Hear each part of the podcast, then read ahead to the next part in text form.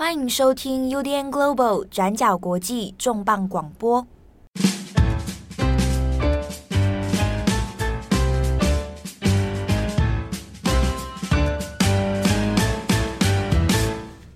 Hello，大家好，欢迎收听 UDN Global 转角国际重磅广播。我是编辑七号，我是编辑佳琪。今天的重磅广播来聊一位算是老朋友，嗯，好，你的老朋友，我的老朋友算是，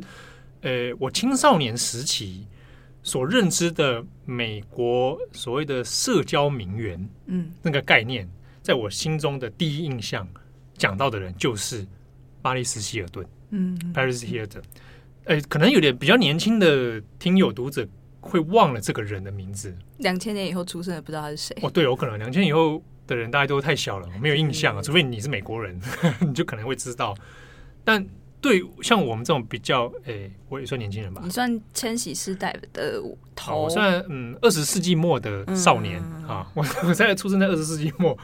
的时候，那个时候对于你看两千年代，嗯，啊，对于美国社交名媛的第一印象，的确很多是来自这位希尔顿家族的千金，就是巴黎斯希尔顿，跑趴女王。对，她的各种名号，然后跑趴啦，然后疯疯癫癫呐，然后她又白人嘛，她又金发嘛。他有拿那个 LV 包包做当哑铃，很重啊。然后养养养狗嘛，小型犬，小型犬嘛，哈，吉娃娃很多。然后又有钱，那出入各种社交名流啊，娱乐啊，那有一些脱序的行为，常常会上娱乐新闻这样子。那对我来说，他甚至是一个教科书级的人物，因为常常后来我大学里面去修新闻系的课程的时候。的确还蛮常在教科书或者一些论文啊讲义中拿它当一个 case，嗯，它变成一个很典型的美国娱乐文化或者美国新闻文化里面的一个标志性的人物，嗯啊，有的人觉得他是个笨蛋啊，是个傻傻白甜，那也有人觉得他其实是一个在大环境底下，同时可能也是一个受害者。啊，那今天我们这一中文广播。来谈一下巴里斯希尔顿。那当然还有一个原因，是因为最近有一些他的影片《Cooking with Paris》。对，那开始最近包含他的 Netflix 这个实境秀啦，然后还有一些新的纪录片出来。我觉得趁这个机会，其实我们可以回顾一下这个人。那他或许有一些当年被大家所误解啊，或者不为人知的，作为一个人的好几个生活面向。嗯。这次之所以会做这个题目呢，刚好也是因为在前一个星期的时候，刚刚提到的这个千金名厨吗？它中文好像翻成叫千金名厨，就是 Cooking with Paris 这个真人实境秀啦。它刚好在上个礼拜上映，然后很多我身边的朋友都有在看。那当然，大家的评价都是觉得非常的两极，有的人觉得很舒压，因为非常的巴利斯希尔顿。对对对对对。就是这个节目，其实它很简单，它就只是每一集，它有六集，每一集都邀请他的一个朋友、大咖朋友来跟他一起做菜。然后，当然做菜的过程中就有很多很巴黎斯谢尔顿风格的事情，就是比方说，呃，巴黎斯谢尔顿他可能就会用瓶装矿泉水来洗那个肉，然后他他要煮火鸡，他就用瓶装矿泉水洗肉，或者是他会偷偷喂他的小型犬吃那个鱼子酱，或者是他会。找不到搅拌器在哪里，就一直问说到底搅拌器是什么？我根本就不知道这是什么东西。这样就是那个元素跟他以前那个很像嘛，就是有钱人，然后不懂怎么做菜，不懂，然后常常做出一些很反差的行为，比如说拿矿泉水洗火机，去洗火机，对对对，对，做出这种反差感，那。的确是蛮他的 style 的，对对对，然后所以就大家他看了都觉得很舒压，就很像贵妇版本的那种复仇者厨房，就是你有看那个 粉丝专页，对对对，常常会做出很很糟糕失败的料理，失败的过程，对，然后但是最后大家都会吃的很开心。像第一集他就是邀请金卡戴珊，就是以前是他的实习生嘛，后来自己也变成一个实境秀的。的一个的一个也是 icon，icon 对。对对对，就是他邀请金卡戴珊来跟他一起做早餐，然后两个人就做那种充满蓝色色素跟亮片的棉花糖，就直接把整罐亮片倒进去，这样。哎呀，一定要有亮片，对，一定要有亮片。当然是一定会有出现亮片这个。然后还有很多爱心，就他喜欢很 pinky，对对对，画面。大部分的媒体都已经出了相关的影评啦，但是像是《卫报》就只给他两颗星，因为他们觉得这个节目可能没什么营养。我想《卫报》，因为《卫报》是苛刻出名的啦，给他两颗星，我还觉得，我想说他应该应该是一颗星吧。而且在那个评价里面还写说，整个影集里面他只会讲。几句一样的话，就是 so cute 跟 so hot，跟 就是词汇偏少。对，就是他不管吃什么，他都会说嗯 so good。我只有看他的那个 trailer，嗯，所以就内容上，我可能问你，就是所以他内容上还是走他原本那个笨笨荒谬的实境秀那种富家千金女笨笨的那种样子。对对对，所以他的 style 是维持一贯的风格。对，那个样子富家千金的样子。哦、对，呃，但不得不说，因为的确这个影集出来之后，有引起不少话题。嗯、那欧美的媒体，那甚至台湾中文媒体也开始有人在讨论，去追溯说，哎、欸，你看巴，有人常会说巴黎希尔顿回来了，嗯啊，他又好像穿梭时空一样，就是他没什么太大的改变。对，而甚至其实他的妆容都还维持的不错，就是像芭比娃娃那样。对对对，然后甚至他身上有些 style 是更精致的了，嗯、或者是。有有有一些新的不同哦，那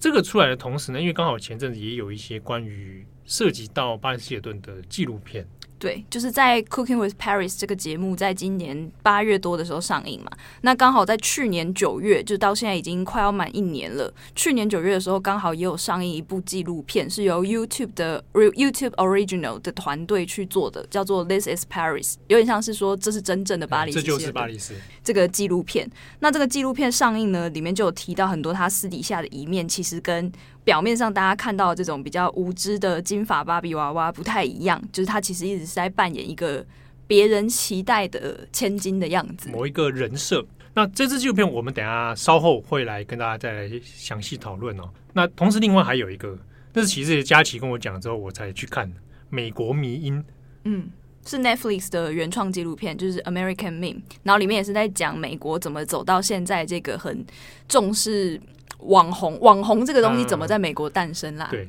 那部我我看了，那我看他他的那个整部，他其实找了好多几个美国的网红啊。对，但他们觉得巴巴黎希尔顿有点像是网红的始祖，也就是他追溯这个大家追追追追捧这种社群媒体，然后追捧这种呃网红的这个根源，可能来自于当初那个巴里斯希尔顿所带起的那个现象。像里面也有找了巴里斯希尔顿去做。一点侧录啊，就是也是有访谈啊，嗯、那甚至去讲到，我觉得蛮有意思的是，讲到一些新时代的网红，也会讲到说，哎、欸，我当初其实小时候曾经是受到巴黎希尔顿的影响，嗯，那至今还是把他奉为是一个偶像。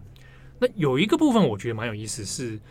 呃，喜欢他的网红，当然这个我们好像也不意外，嗯，他有去侧录了一些一般的普通民众，就是哎、欸，你当年会喜欢他，或者至今还是喜欢他的人。当中有些人会觉得说，巴黎希尔顿带给他生活的勇气啊，因为他可能觉会觉得自己呃条件不够好，或者觉得自己是一个 呃默默无名的人。但是看到巴黎希尔顿，他觉得愉悦，那甚至觉得啊，你看他也曾经遇过这么多的打击或什么什么啊，但他还是可以活得这么的乐观。有钱人的自信就是不一样。对，这是我一边也必须说，有钱人自信真的跟你不一样。也许你跟他一样有钱，可能也不在乎很多事。对，但是他对于一些大众来说，有一些影响力，可能不只是大家以为的拜金，嗯，啊，他有些影响力甚至是变成哦，他带给他活下去的勇气，嗯，他带给他一些乐观的看法。那我觉得这一点反而是一个蛮有趣的一个折射啊。嗯，啊，那那个美国迷因我看了一下，当然也有访问了巴黎希尔顿，也有谈到一样的事情，就是他对自己的人设是有认知的。嗯，最有名的就是他很多年前，其实，在 Vogue 美国版的 Vogue 采访他的时候，他就有讲过一句话，就是蛮有名的一句话，说：“我不是真的傻白甜，我只是知道自己很适合当一个演一个傻白甜。嗯”他在美国迷因那部电影里面也说：“我知道巴黎希尔顿这个东西已经是一个品牌了。嗯，他出去的时候，他是不只是一个人，他是一个形象，他是一个商品。好，那他提到是说，我有这样的认知，我也知道这个东西有效，而且它可以赚钱，它可以帮我赚钱。”当然，它未必是我内心中真正想过的生活，嗯啊，但是呢，我有意识的去操作这件事情，对，我去扮演这个东西，而我从中得利，对对。好，那这边我们谈到这边哦，大概也稍微帮大家来回溯一下，就是巴黎希尔顿这个人他的一些早年到底是发生什么事情哦。嗯、好，那巴利斯呢，他希尔顿这个名字，那就是美国很有名的希尔顿家族啦。啊，那大家应该都知道，就是美国这个传统的酒店大亨嘛，啊，希尔顿饭店啊，希尔顿酒店啊。好，那在美国其实已经生根很久了。那势力虽然像巴利斯，他是出生在纽约啊，一九八一年出生的。那虽然说出生在纽约，但他们家族的势力其实根据地在纽约，但遍布美国好几个地方了。那其他全球当然也有很多的饭店业投资。一直到巴黎世家，他是那个创办人的曾孙嘛，嗯，对。那一直到巴黎世家这一代，是整个家族还是非常的有钱啊，还是非常的，就是简言之就是爽。嗯、那各自家族里面，像兄弟姐妹，他们还有一些各自的经营的事业。好，那以往大家还记得川普嘛？啊，川普年轻的时候，当然也是跟希尔顿家族会有一些往来。你要在美国从事房地产，一定会碰上的人就是希尔顿家族。那以前川普跟但希尔应该就是希尔顿家族的，不知道是巴黎斯的爸爸，嗯，理查理查希尔顿有私交。嗯、那是以前就是看过一个访问，就是年轻的川普，中年的川普看过年轻的希尔那个巴黎斯，嗯、跟他说：“你女儿很正。嗯”但那时候巴黎斯还很年纪很小，嗯、十几岁啊。嗯、但这其实也很奇妙，就在于后来巴黎斯希尔顿。呃，有签模特儿经纪约嘛？嗯、那他就是签到川普旗下的这个经纪约里面。嗯，好，那过往呢，他其实应该讲，巴黎斯他的出现也是从跑趴这件事情开始的。对对，那就是差不多二零零三年前后啊，他有先开始出现在一些社交场合。对，那也去参演了一些真人实境秀节目啊，比如说《The Simple Life》，嗯，简单生活，这应该也是。两千年那个时候，我们可能对于美国实境秀的一些刚开始起步啊、嗯，早期那种雏形嘛，嗯、哦，那他就早期从这个地方出来之后呢，主要所呈现的新闻大部分就是社交名媛嘛，嗯，啊，他去哪一个 party，然后喝酒，那可能呃。相关的媒体啊，露出的时候都会讲他的，比如说身材啦，哈，他的感情啦，好，那或者是他今天在哪一个名流的聚会上面现身，然后带了什么样的珠宝？那其实还有一部分原因来自于他是希尔顿家族的千金，嗯，啊，所以大家会大众上面会对这件事情感到很好奇啊。美国的大家豪族，啊千金小姐啊，这个千金小姐看起来又有点好像有点锵锵锵的啊，脱序的行为。那他就变得开始越来越娱乐化，嗯。啊，但后来其实一件事情是让他开始在这个娱乐新闻上面开始整个风向变得很怪，就是关于他的这个性爱录影带被人家公开这件事情，嗯。就是呢，在差不多二零零三年的时候，她跟当时的男朋友就是拍的一个性爱的影片被放到网络上去流传，这件事情就让她声名大噪了。很多人都会说，她是不是为了想要变红，所以开始就是。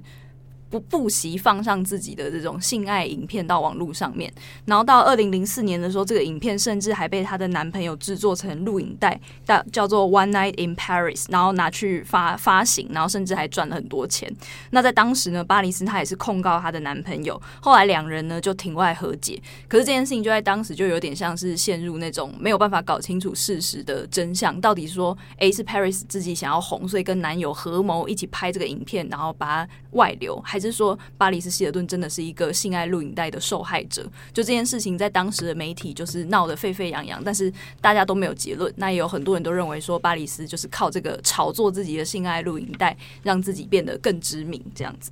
不过呢，其实，在二零零六年呢，他跟 GQ 杂志做了一个访问。那他就说呢，虽然当年他跟他的那个前男友有庭外和解，那他的前男友照理来说好像有付给他一笔钱，但是呢，他在这个访谈里面就说他其实一毛钱都没有拿到，他觉得这个是非常肮脏的钱。他认为他的前男友应该要把这笔钱捐给慈善团体，为所有的性侵受害者做一些贡献或者什么。意思就是说，他认为自己完全是这个事件当中没有被知会的受害者。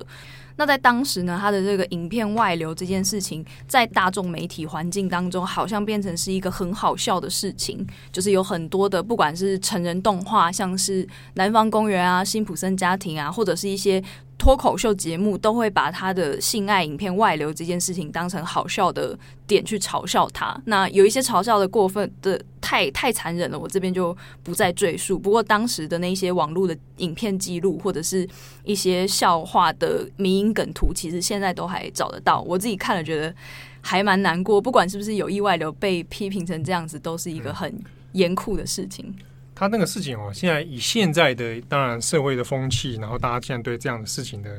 观点来讲，其实是难以容忍啊！啊、嗯，不管呃当时的美国环境，甚至很多人当然会觉得说啊，你是不是故意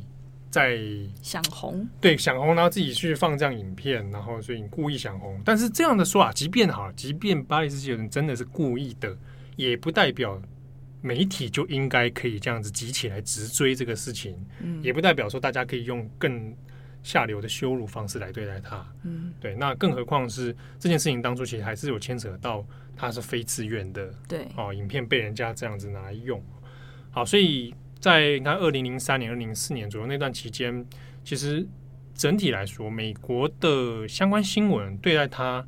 基本上是把它当成一个笑话在看。嗯啊，那当然它就免不了，其实说真的，它的收视率很高啊，它被关注的程度很高，所以也免不了会变成脱口秀的题材，或者是那些呃讽时事讽刺的，不管是漫画还是动画也好，会把它拿来当成一个梗来做。那这边我们也就顺着这个脉络来讲一下，当时的美国新闻环境里面，其实对这件事情其实是感到很焦虑的。好，那我提一个是，因为后来巴黎圣母院在这个事情前之后，那他的脱序行为其实有越来越被放大。那包含比如说他酒驾啦、啊吸毒啦，或者是嗯常常会有什么内裤走光啊，不然之类的，然后那一样用同样的方式在炒作他这个人。那其实当时呢，有很多的嗯严肃新闻，或者说我们讲比较从事一般新闻从业者哦，他他们会对这样的事情感到很不解，甚至是很排斥的。那之中包含一些像一些传统记者会觉得说，呃，这样的新闻应该要适可而止哦，从新闻从业者的制作这一端里面就应该要停止了，不要说大家觉得有收视率就一定要去狂做。那个时期，在二零零三到二零零七这段期间，台湾那个时候也会去做他的新闻，那甚至会去比较一些台湾那时候也是有些那种媒体会追逐，比如说那个小模影片，对，那或者是以前也很喜欢去追逐非关公众利益的人物啊，比如说陈信宇，嗯，啊，然后被逼到大家就喜欢看他情绪化的反应啊，那个时候甚至台湾媒体有人在讨论说，这个跟美国那时候做巴黎世家人没什么两样啊，嗯，啊，他有一些自我检讨。但是整体来说，大众市场它就是一直会喜欢黏着在这一块哦。那这边来讲一个是后来巴黎圣母院他在二零零七年的时候，因为这个一些驾驶酒驾啦、无照驾驶啊，那有入狱啊。那他入狱时间当然不是算很长啦，四十多天，如果没记错的话。那当然他第一次入狱的时候，那个时候也是被当成大新闻在做。那个时候新闻都是怎么讲？就讲哇，千金小姐要坐牢。嗯，哇，巴利斯要吃牢饭了，他吃不到鱼子酱、山珍海味了。好，然后巴利斯呢，当然也会对媒体说，他要被脱光搜身，他觉得很羞辱等等。那媒体当然对他的也没有什么好话，还甚至还有很多那种，呃，在监狱法庭外的抗议，会有人会举牌子，就说巴利斯这顿赶快去死，嗯，赶快把巴利斯抓进监狱里。嗯，那甚至好莱坞的名流圈对他也未必有什么好话。之前也是，应该是卡麦隆迪亚，卡麦隆迪亚是他的豪宅邻居吧？嗯，就是说他活该，嗯，就说那这就坐牢活该，赶快去坐一坐啊！我想到那个，我昨天跟你讲的那个恐怖蜡像馆那部电影啊，恐怖蜡像馆，这这个也是变成一个迷因了。你有看过那那部电影吗？对，对，在那个纪录片《American Ming》里面有提到说，恐怖蜡像馆当时也是找他拍完以后，就最后放出来的那个宣传的标语叫 “See Paris Dies”，就是来看花钱来看。希尔顿去死，对，就是很很可怕的。那个时候把它当成一个梗嘛，哦、嗯，就是啊，那 B 级片、B 级恐怖片，就是会有一个呃傻白甜，嗯啊，白妞在里面，就是可能啊，然后就死掉了，对对，然后这个大家就是会吸引名观众说啊，这个巴历斯希尔顿他在里面就扮演这种角色，哇，我们来去看他看他怎么死，嗯，就跟跟后来那个 Justin Bieber 其实有点类似，嗯、那个时候舆论是这样子对待他的，把他当成一个笑话啦。好，那后来入狱的事情，然后到他后来又出狱，在新闻界媒体里面就出现了一些一些风波。比如说，第一个是在二零零七年六月二十六号那一天，刚好就是巴历斯他出狱。那当时有一个早晨的美国新闻节目叫 Morning Joe。那 Morning Joe 呢，早上他那个时候要做新闻的时候，就要编排我们今天的头条是什么嘛。嗯、那 Morning Joe 的当家主持人就是那个 Joe 啊，他就。说他我们第一条就来做巴黎世家顿，可是他的女性搭档主持人呢叫米卡，米卡就认为说不对，我们早上不应该做这条，我们早上有更重要的是当时有共和党要针对于小布希的一些伊拉克战争的政策，嗯，去做一些检讨，嗯。好，要做这些事情。那重要的应该是这个，而不是巴里斯希尔顿要八卦，对要出狱，他他觉得你出狱关大家什么事？嗯。两个人就为这件事情就起争执。但那天是一个 live 节目，那在 live 放送的时候，米卡这个女主持人，她就当众要把她的主播稿用打火机要烧掉。在直播的时候，对，在直播的时候，然后当然就被阻止了。嗯，好，那阻止之后，就当然就会起争执。好，那后来有一些相关影片流出，还有侧录的影片，知道说她那时候还后来把讲稿要撕掉啊，甚至还说她拿着送送碎纸机什么的。那、啊、当然，这个事情后来出来之后，也有舆论也有不同的反应。有的人当然支持，就是说啊，不要再对，就是不要再报什么巴黎世新闻了，不重要。关公众利益。对啊，有的人觉得说啊，你是女主播作秀，嗯啊，搞什么？那故意拿巴黎世希尔顿炒自己的新闻，嗯啊，那就是要消费巴黎世希尔顿。有人这样说。那、啊、当然，其实后来新闻界在这件事情的讨论也蛮多的，比如说包含呃，当时旧的反对意见是说。你怎么可以用你个人观点来决定今天的这个头条顺序啊？当然，就讲这个话题也是蛮自我矛盾的啦。他自己也是。那对啊，你自己不也是这样子吗？嗯、对啊，那当然这是可以可以讨论的。好，那相关的事情里面，其实也引发了一些新闻界的争议啊。哦，就是说，新闻界有很多从业者，其实对于这样的现象，追逐名流，然后去报道这种八卦新闻。甚至是八卦变成新闻化，嗯，它看起来像是新闻报道，但实际上是个娱乐八卦。那对这样的现象，其实是不满很久了。那只是巴黎世希尔顿是来到一个新的高峰，那它可能是最典型的一个代表。所以有很多这样像米卡这样的新闻人，其实是感到焦虑的。嗯，就是我我真的不想做这件事情。那有些会觉得我应该要有专业伦理嘛？哦，我的职责应该是要去做一些对大众比较有益的事情。之前的那个另外一集的重磅广播在讲小甜甜布兰妮，嗯嗯、那个时候我们也有提到说，其实很多当时的媒体杂志都会特别养一条养一个摄影记者，就是专门一整天去跟拍小甜甜布兰妮，就是守着看他什么时候会失控。他就是有市场利益，嗯，我去做了，我去拍了，他就可以迎合市场，迎合观众，啊，他就可以赚钱，啊，就是会有这种的问题。那后来呢？这个事情是六月二十六号发生嘛？隔天二十七号。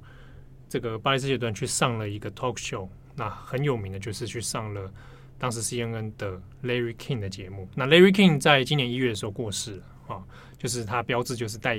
大眼镜，然后吊带裤。他是美国在一九九零到两千年代的时候最知名的，而且是收视率是可以达。他在一九九八九九的时候啦，应该是全美冠军啊，第一名。那他是非常代表性，是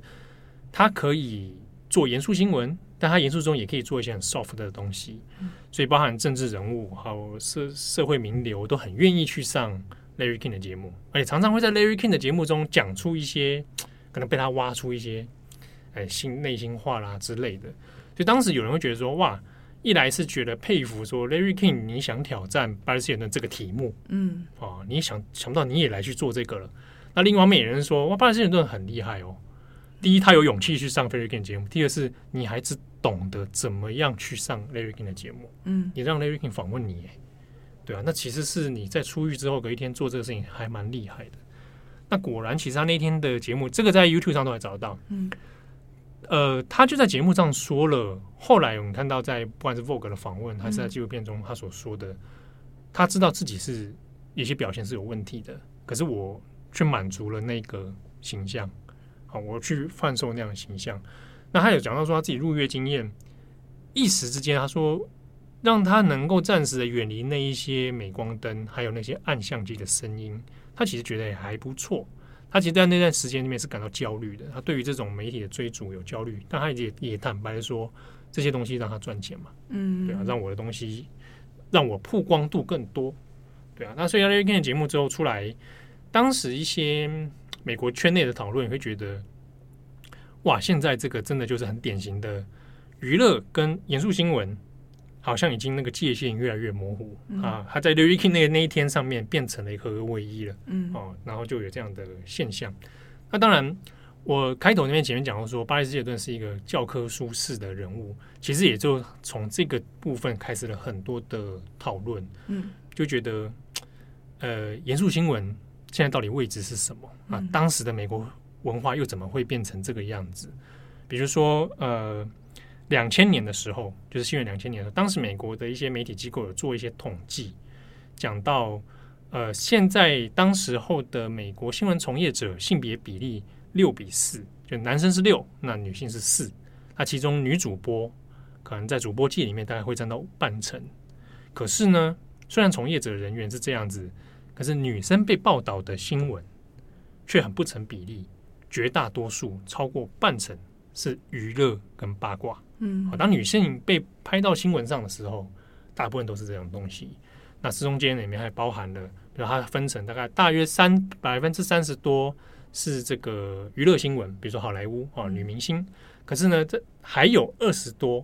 是社交名流，那加起来大概就是超过半数啊。那真正的比如说政治类的、国防类的，是低于十趴的。嗯，那当时就讲这种不成比例，其实也就显现出后来的巴黎斯尔顿这种现象。大家只在意的是女性社交名流，她的八卦，她的娱乐。那这样的新闻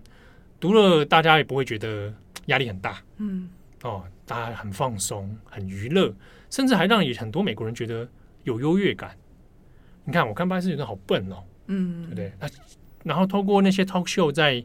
讽刺他，那。作为观众的我，好像觉得自己也蛮聪明的。对，哦，这种啊，你看那些机智的主持人笑他，哈哈哈！你看这种有钱的傻妹，嗯，啊，有钱又怎么样？还不是笨蛋？啊，就会有这种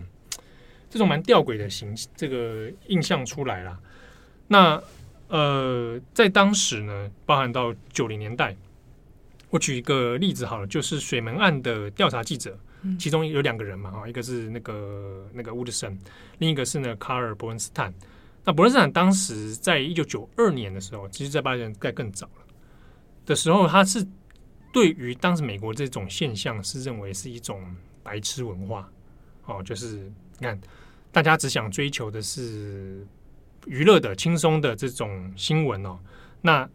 很不幸的是，这种新闻反而凌驾了真正大家该关心的事情。好，那所以后来也不断的去报道名人，报道这个巴拉巴拉巴拉哈，新三社，OK，那所以这个美国就变成了一种脱口秀之国啊，它是用脱口秀来讲新闻，然后大家所看待新闻的方式都是脱口秀式的，这个这个说法后来当然就衍生了后来很多关于公共新闻的研究，好，那当然也就变成了新闻界一直在焦虑的就是好像可以分成两派，一派觉得哎，巴勒斯坦的这东西。读者就是爱看，我做又不会怎么样。另外就是我们应该要去做更值得严肃讨论的东西。嗯，好，那这个我这边强调一下，这个是当时候两千年代，然后到二零一零年的时候，那时候新闻界会去焦虑的事情。当然，你摆到现在已经过了，又过了十几年去了。嗯、其实已经慢慢长，大概还有一些不同的方式出来了啦。嗯，对，比如说，比如说我们现在在做巴勒斯坦的新闻，其实就可以有很多的切点，或者去回溯当初到底。发生了一些什么问题？嗯，好。那在那个《This Is Paris》这个纪录片里面到底讲了什么？我们来帮大家做简单的更新一下，但是也还是蛮欢迎大家自己去找来看的啦。在 YouTube 上可以直接找。那这个故事的纪录片的前半部其实也都还是一样，他在做他日常的事情。可是其实重点是在中后半部，他有提到说他为什么变成今天这个样子。他有讲到说，就是在一九九六年的时候，其实希尔顿一家呢，他们原本住在洛杉矶，那一九九六年的时候搬到纽约来。那当当时他还是一个高中生，那他搬到了新的学校、新的生活以后，就开始受到一些校园的霸凌。那他为了当这，这都是他自己个人的说法啦，就是到到底可不可靠？因为这个纪录片其实本身他自己也是制作人之一，就是大家也可以再斟酌一下。不过这以下都是他本人自己亲身的说法，在他这支纪录片里面呈现他关于他本人个人对这件事情的诠释。他就说呢，当时他是为了要融入新环境，所以就变得越来越叛逆，就是常常就是跟朋友跑，就是跑趴啊、泡夜店啊等等这样子。那就是在十六岁的时候，也是因为巴黎斯他常常很不听话，然后一直逃学，就让爸妈变得非常头痛，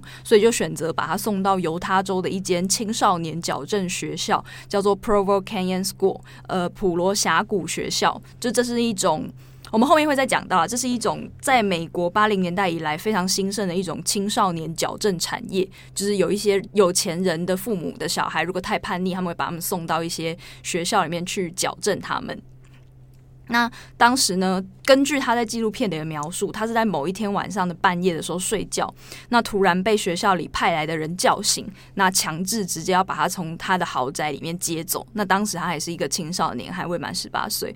那在这个纪录片里面，他的妹妹也有现身，就是巴里斯的妹妹也有现身。他根据他的妹妹的说法，他那个时候也是睡到一半，就突然听到有吵闹的声音，然后他就爬起来，就发现姐姐被两个陌生的男人架着要把他们拖走。然后他的父母呢，就站在门口，客厅门口旁边，就是袖手旁观，眼睁睁的看着呢他的姐姐巴里斯希尔顿，就是一边哭一边求说不要把我带走，你们要把我带去哪里？然后但是就是不管，就是他整个人就被。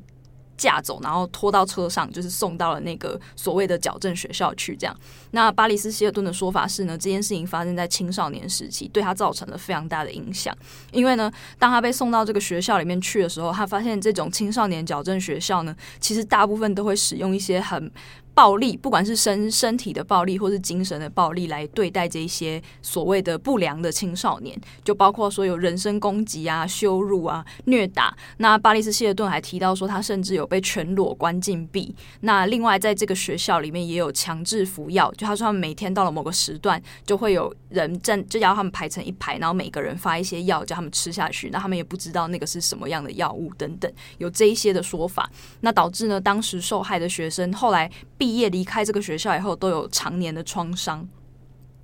那他在这个纪录片的后半段，他就去邀请了当年跟他一起待在那个学校，还有去联络当时的那些同学。那他们现在不知道过得怎么样，所以二零二零年就这个纪录片拍摄的期间，他就邀请他们一起回来，就是来到他的这个豪宅聚会，然后每个人聊聊他们现在的现状，还有他们当年在学校到底遭遇到什么事情。那其中一个同学呢，他的证词就说他是被强迫用药的，而且在学校里面，他们都会教导学生说，所有发生在你这你身上的坏事都是你自己造成的，就是没有别人来害你，就是你之所以会被打，你之所以会被欺负，你之所以会被骗，都是你自己造成的。那这个同学就说，我现在之所以出来发言，我之所以跑来你这个节目里，就是因为我意识到没有孩子应该要为了表达自己的需求而受到惩罚。那他们后来就做了一个呃，有点像是行动倡议的事情，就是每个人在嘴巴上贴胶布，然后拿着一个大字报，就写说我在哪一个某某学校里面，我受到了怎么样的虐待，然后每个人都拍这样的照片。那后来呢，巴里斯希尔顿也有去。呃，提供一些他自己的这些证词，就是有点像是在倡议这件事情，说这跟这种青少年矫正产业其实是对青少年学生的一种虐待。那他的同学们也都说，他们长大以后也都经历了很多很不好的事情，像是有一些人会说，他一直困在那个 toxic relationship，因为他就会在学校里面学到说，不管你遇到虐待或者什么，那都是很正常的，所以他毕业以后也没办法正常的谈恋爱，或者是没办法正常的交友，就会影响到他们日后的生活，即使他们已经成年了，都三四十岁，还是一样。那另外还有一个蛮特别的事情，是在纪录片里面有提到说，他当年在《Simple Life》就是那个实境秀里面演的，其实都是假的。那在《Simple Life》里面有一个很知名的台词是那个沃玛，就是《Simple Life》的简单故事主轴，就是拜斯希尔顿跟他的另外一个富豪千金朋友一起被送到乡下去，就是要跟陌生人来去乡下住一晚，这样，而且是。千金去乡下，对对对，千金去乡下，造成一个反差感。所以就有一幕是他不认陌生的家家庭去那边吃晚餐，然后吃一吃呢，他们的家人老奶奶就是讲到说，哎、欸，我们要去沃尔玛买东西，就沃尔玛就是一个连锁超市嘛。然后帕里斯希尔顿那个时候就说，沃尔玛是什么东西？是一个卖墙壁的店吗？然后所有人就陷入死寂，就是想说，天啊，你是真的不知道沃尔玛是什么，还是假的？笨啊！对对对。然后另外在那个。纪录片里面，他就有提到说，当年他的同学们就指出说，在《Simple Life》里面，他也曾经有一个名台词，就是他不知道拖把是什么东西，就是他们要拖地，然后他不知道拖把是什么东西。那他的同学就立刻跳出来说：“你应该是在故意演的吧？因为你跟我们一起关在那个住宿学校的时候，我们很常被。”体罚要去 拖地，拖地对对对，怎么可能不知道什么是拖把？对，你怎么可能不知道什么是拖把？你就是只是在演对。然后巴里斯希尔顿那时候也是笑笑就没有回答。就其实也可以看得出来，他确实是在很多的真人实境秀里面都是在扮演那个 dumb blonde，就是笨笨的金发女孩这样子。嗯。然后另外呢，还有一件事情是。这也是他自己在纪录片里的说法，在《This Paris》里面，他就说他在进入那个学校之后，他受到了非常大的精神创伤，包括说他没办法相信别人，尤其是没办法相信自己的爸妈，因为你在青少年的时候有点像是被他的爸妈背叛，所以他在学校里面受到一些虐待，或者是被关禁闭这些事，他回来以后也都不敢跟爸妈说，他是一直到很后面才跟爸妈说我在那个学校里面有遇到这样的事，因为他怕爸妈不会相信他，因为他自己就是一个叛逆的青少年。这样，那他就说，他也是进入那个学校以后，他就觉得自己一定要想办法靠自己赚很多钱，不可以再拿家里的钱，因为这样他才能够脱离他爸妈的掌控。这个是为什么他会变成一个这么感觉脱浮夸，或者是夸夸张，或者是戴着一个像是面具一样的东西的人。嗯、他就说，他就是因为那个学校里面告诉他，他一定要靠自己赚很多钱，不然他没办法脱离这个富豪千金的这个噩梦。嗯。好，不过虽然说，但的确就是他的事业能赚钱，多少还是跟家族这个还是有点关联的。但的确就是说，从这部纪录片里面，我们比较少看到，就是过去比较没有，嗯，他有关于他个人对他可能一些过去不为人知的事情，再去做一个重新的整理，对。对啊，那其实像他提到那个矫正学校，嗯，呃，BBC 就他就有去做了后续的追踪报道，对，他就是去你讲的这个东西，那我去追查看看嘛，是不是真的有这些状况、这些情形存在？对，对啊。BBC 在今年六月，因为那个纪录片是去年九月上映嘛，他在今年六月的时候就推出了一个深度的调查报道，真的去追查当时他说到的这些学校有没有这种事情。那不过呢，在那个报道里面，他有提到说，因为有一个很重要的原因，是因为很多父母把小孩送到这种营队里面的父母，他们都是羞于启齿跟其他人谈论小孩的状况，所以没办法真正掌握这些学校到底有多少，每年收了多少学生，这个是有点难以追查到完整数字的。那这个产业呢，在 BBC 的报道里面是把它叫做 The Troubled Teen Industry，就是问题青少年矫正产业。那这是一个有蛮大规模，在美国有蛮大规模的产业，就是用来教训啊、管控这些不受控制或者是不符合成年人期待的叛逆青少年。那他们有很多种名字，包括说 Boot Camp，就是那种会把小孩送去很严苛的夏令营，就是让你们一直走路、一直锻炼身体的那种 Boot Camps，或者是 Boarding Schools。那它也有很多种不同的类型啦。但这是比较常见的两种类型。那另外呢，他们也会声称说，把小孩送到这种集训营就可以治疗或者是矫正他们的问题行为，包括说饮食失调啊，或者是吸毒啊，或者叛逆不听话等等。你只要把小孩送到这种深山里的训练营，两个月以后回来，他们就会变得非常乖，乖了。对，但是他们在里面遭遇到什么样的事情，为什么会让他们变乖？这个就是父母可能不想知道的事情。对，他只要看到那个结果，对啊，把他的管教责任丢给另外一个机构，对，这样子。那在这个报道里面就有提到说，很多青少年其实，在那里面虽然只是经历短短几个星期或几个月，但他们的遭遇是非常痛苦的。我想到在《六人行》这个影集里面，里面有一个女主角莫妮卡，她小时候也曾经因为太胖，所以被送去减肥营。就是说她故事角色，对对对，莫妮卡她也曾经因为太胖被送到那个管训营，在那个故事情节里面，也是她在里面过得很痛苦。对，就是在大众文本中也有常出现过这种。小孩不乖就把他送到夏令营去的这种情节，这样。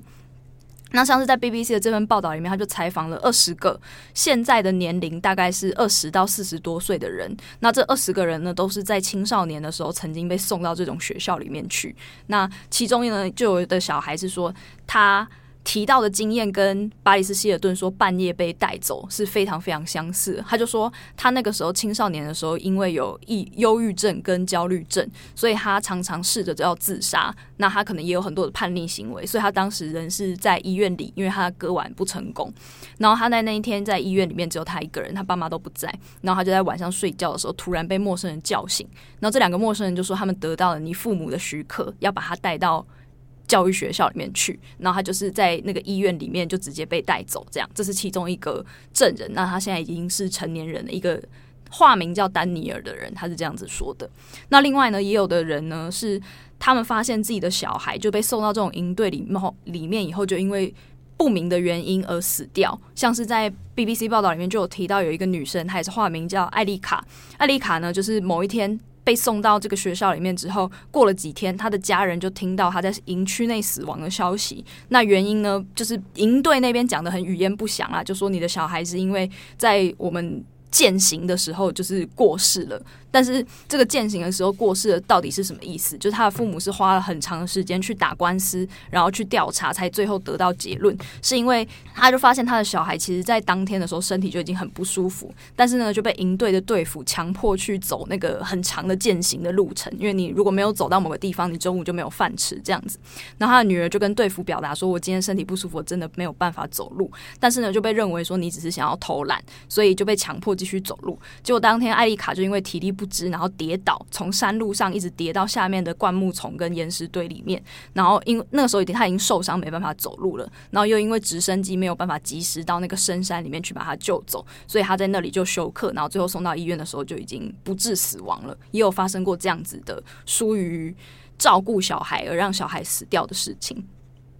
那另外，在巴黎斯希尔顿的那个他自己本人提到，他所待的那个 PROVOCANIA School 这个学校呢，现在到目前都还是在营业当中的。那我有去他们的官网找过，你只要点进他们的官网呢，可以看到他们在首页放新增的一个声明。这个声明呢，就是写说这间学校它在二零零零年八月就已经被转手卖给别人了，所以我们没有办法去评论过去发生的事情。那我们到现在呢，还是在致力于为各种青少年提供照护啊，什么什么之类的这样。嗯、但意思就是说，巴里斯的事情你问我也没用。哦、那个那个声明感觉是跟巴里斯是有直接相关的。对，他就说我们已经卖给别人了。就是二零零零年以前的事情，他不能回答。对对对对对。所以整件事情就不了了之。那大家有兴趣可以去参考 BBC 那个很深度的报道。我自己看完以后是觉得还蛮恐怖的。另外，我也觉得台湾其实也有这些不不良叛逆青少年都被送到一些私立学校。对 对，私立学校。你说私立学校还是在那个教育体制之内的，有些体制外的，有一些管训营或是宗教营队那种。对对对，其实是是存在的啦。对哦，那他。那个规模跟美国还是有差，哦，不过因为 BBC 这个蛮有趣的，他从巴黎斯希尔顿这个事情再去延伸讨论它背后的一些东西哦。对，但蛮可惜的是，他的纪录片去年九月上映完，除了上映那一阵子有一些人在讨论之外，我就没有看到其他的人真的去调查这个学校，就只有 BBC 有做相关的东西，我觉得是蛮可惜的啦。有可能只是我没有看到太多。我想，但我想应该会是一个有趣的题目啦。嗯，哦，那。有关巴勒斯希尔顿的相关媒体讨论，近几年我看都是倒是有些变化了。的确，我觉得跟大家阅听众对于资讯的这个内容也会有一些，比如说我们现在已经不大适合会再去。讨论他那个性爱录影，对对，这这个大家你知道那个已经这样做法是不对的了。对，他在那个纪录片里面也有提到说，如果这件事情就是性爱影影片外流这件事情发生在二零二零年，整个风向根本不会是这样。对，对啊，甚至很多媒体也知道说，OK，这个东西是要 stop，我们不可以这样子去去挖的。对啊，那虽然早期也有一些那种老主播，呃，我我必须讲一个，我自己其实也还不太看不太惯的，就是。呃，有的新闻从业人，当然他讨厌的是呃，Paris Mania 这件事情，就是变成狂热。他讨厌的是那个现象。可是有的一些新闻人，他讨厌的直接讨厌是巴黎斯希尔顿这个人。嗯，那有一个主播 Dan Lasser，Dan Lasser 这个蛮有名的，也常常也是那种新闻系会被当成一个王牌主播形象那种老新闻人。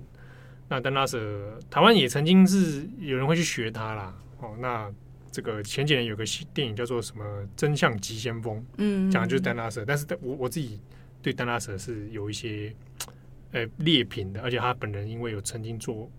不太对的新闻的问题，然后他又不承认。好，那不管丹拉瑟以前就是还会写文章骂写骂巴黎斯希尔顿，嗯，现在去找啊关键字，你打丹拉舍、巴黎斯希尔顿都还找到相关文章啊，但会是人身攻击的那种，他就觉得这种人不值得。上新闻，他就是把他当真的是，当时当然在他眼中，巴黎斯希尔顿就是个笨蛋，嗯，就是一个傻子啊。这种人怎么他很不入流，嗯，所以不可以去追崇这种人，巴拉巴拉。但我我是觉得有有一些人像丹拉斯这种，或者是一些 talk show 那种新闻 talk show 的，去羞辱巴希尔顿这件事情，我自己是有点不太能接受，因为我会觉得你们有一些那种标榜自己自由派，然后知识分子。道貌岸然的样子，可是你在羞辱他对待别人的那个方式，其实是很不恰当的。对，而且在那个 American Meme 跟 This Is Paris 里面都有剪蛮多，就是当时的这些主持人怎么去花式的羞辱巴黎斯希尔顿，各式各样的花招百出的羞辱。我觉得那其实也是另一种消费，就是如果你真的不喜欢他，你你就不要谈他哦，你不要用这种羞辱的方式去蹭他的流量。或者你开玩笑有开玩笑有分等级嘛？嗯、哦，开玩笑有分一些高高下之分，你可以去嘲讽的是。媒体圈怎么样去炒作这种东西嘛？那、嗯、你去嘲讽巴里斯希尔顿本人，那不也是在那个圈圈里面这样子循环吗？对不对？你在帮他制作他那个声量，他也是因此会得利的一个人啊。嗯、哦，这也是我也那个时候有看来也是蛮蛮不解的。那到现在其实还是会有人会觉得，巴里斯加加上那个 Netflix 那个事情又出来，嗯，还会觉得说啊，巴里斯希尔顿又是还是个笨蛋。对，还是那种笨笨的样子。Oh. 可是我怎么看都觉得这个人其实已经是演技了。不是，就就觉得我我不觉得他哪里笨，因为看他的收入，嗯、我就不觉得他是笨蛋。他的他自己有品牌嘛，嗯，然后他也卖香水，对，香水那事情就其实还蛮有名的，还有一个自己的品牌香水。那我后来也看了一下一些相关那种，就是去呃调查希尔顿家族们他们这些个各每一个人的事业跟他们的收入状况。之中就有点到，比如说希尔就是巴里斯跟他妹妹，嗯，啊，他妹妹后来去当时装设计师，哦，对，那巴里斯自己呢，他旗下的这个零售香水品牌年收可以达到二十五亿美元。我是觉得这，如果你骂他笨蛋，我觉得一个笨蛋年收可以到你二十五亿美元，这个不容易哦。对，他应该是很有商业头脑，他应该是对，或者是他懂得。你说，就算不是他本人操作，他懂得找到懂的人来操作嘛？嗯，他的团队对啊。那另外是他自己有在做 DJ 演出，嗯，就是 club 夜店这种，然后会去做 console，那那夜夜店哦。那之前我会看到他是二零二零年还有在加州有演出，哎、欸，他是懂 console 的人呢、欸，就是会做的、欸，这一点我就不如他了，我不会动 console，嗯，对不对？我也不会。啊，那巴里斯希尔顿他的那个。收他在做 DJ 的收入是，他算四小时，大概价格价格可以在五十万到一百万美元之间不等。嗯，哎、欸，人家四小时可以赚这么多，我们算到五十万美元了。啊，我们录这个一集一将近一个小时，我们一个小时搞什么？有一千块，有有多少钱？有钱吗？对不对？我干脆找巴里斯来帮帮我们做重磅广告 DJ 好，帮我们做配音，对不对？你还你还有人骂他笨蛋，那我们两个算什么？而且另外，他在那个纪录片里面也有提到当年那个啊性爱录影带的事情，他自己就是强调说他自己真的不是合意流出这个东西，而且他也有提到在拍摄的过程中，自己也有一点是，我我觉得他的说法，以我这个我不能说自己是年轻女生，就是以我的角度来说，是，是我觉得听起来是还算合情合理的。他就说这是一个。他他他是这样描述当年如何为什么会拍下这个东西，他就说那是一个十几岁的女生非常非常私人的时刻，但是每个人都看了这个影片，而且觉得好像是什么好笑的事情一样，他就说。大家都把我当成是整个故事里面的坏人，好像真正做坏事的人是我一样。可是呢，那其实是我第一段认真的恋爱。当时呢，我才只有十八岁，我是很想要让我的男友开心的。我还记得他拿出相机，还对我施加了一些语言的压力，像是说：“你怎么这么无聊？你怎么这么胆小，不敢拍？”或者是说：“这个东西我们拍了，只有我跟你会看到啊，没有其他人会看到啊。”就是这种很常见的，你要凹一个女生去拍东西的时候会、嗯、会会讲的话，对，然后。他就是当时在这样子的男友一直凹他，他就答应了。但是他后来却被当成是好像是整个事件的坏人一样。那就说他觉得自己很像是遭到 electronic rape，就是电子的性侵，就是所有人都透过这个网络的影片一直在不断的重复看你的那些东西。嗯嗯、没错啊，那的确这也反映了当时这种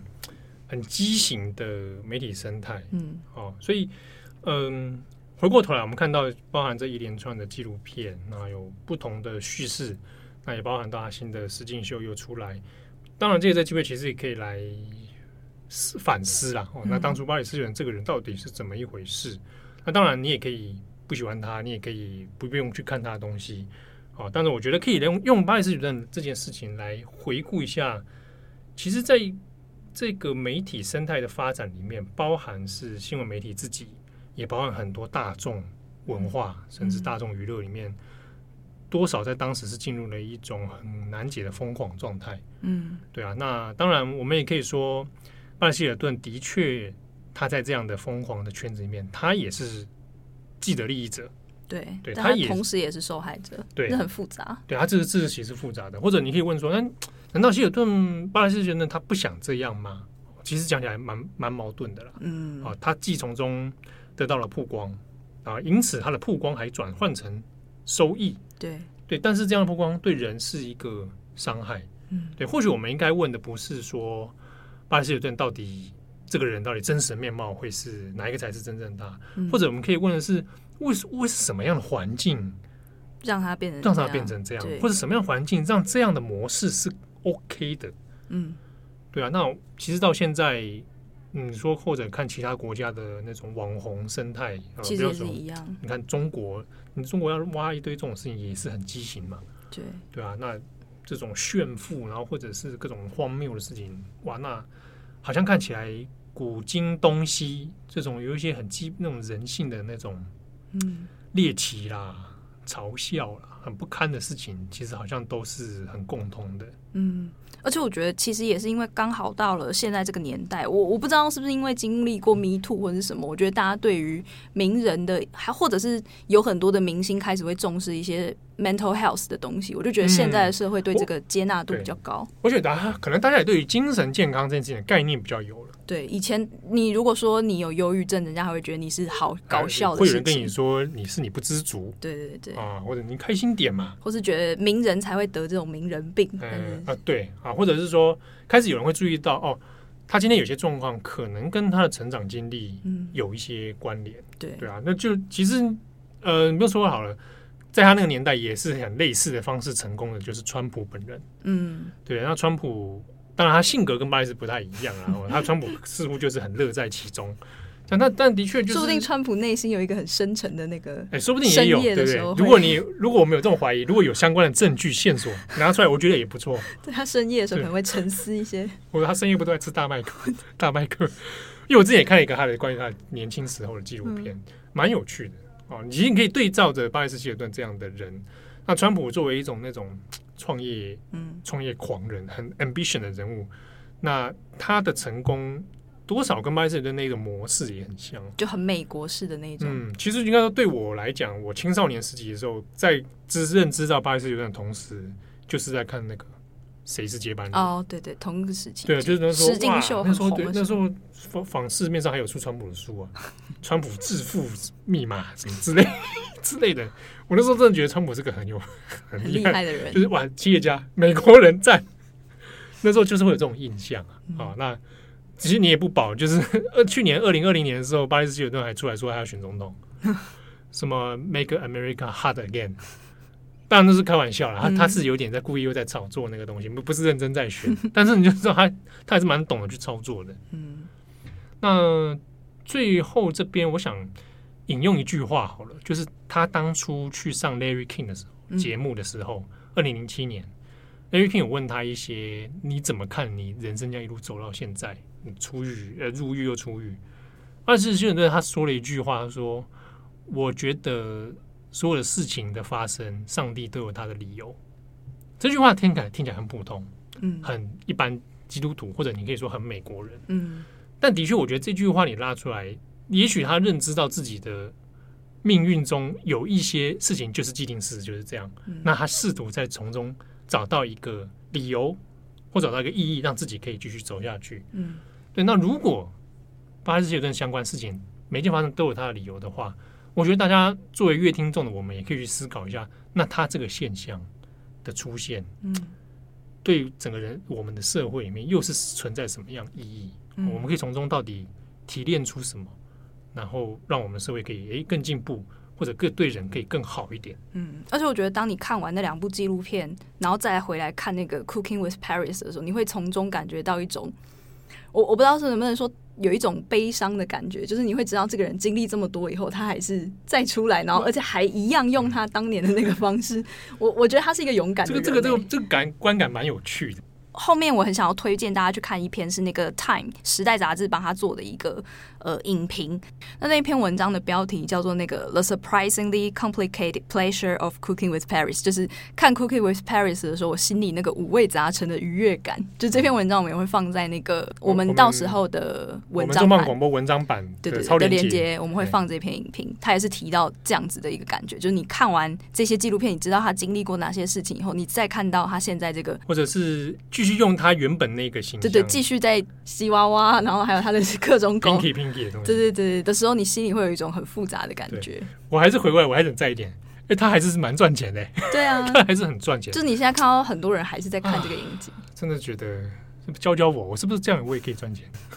我还是说我们来代言他的产产品。你要代言他的香水，你可以出转转国际，你可以出七号位的香水。谁要买那个东西啊？我们那个，我们来授权他的商品，他的香水，然后我们再转到国际卖。这就是为什么我们今天要做这一集啊！我们今天做这一集是要欢迎置入那个最后 叶配，最后是我个人的性格的堕落。好，OK，那感谢大家的收听啊！相关的这个文字，我们都也会出成一篇文章放在我们的网站上，嗯、也欢迎大家来参考。好，那我是编辑七号，我是编辑佳琪，我们下次见喽，拜拜，拜拜。感谢你的收听，如果想知道更多资讯，请上网搜寻 UDN Global 转角国际。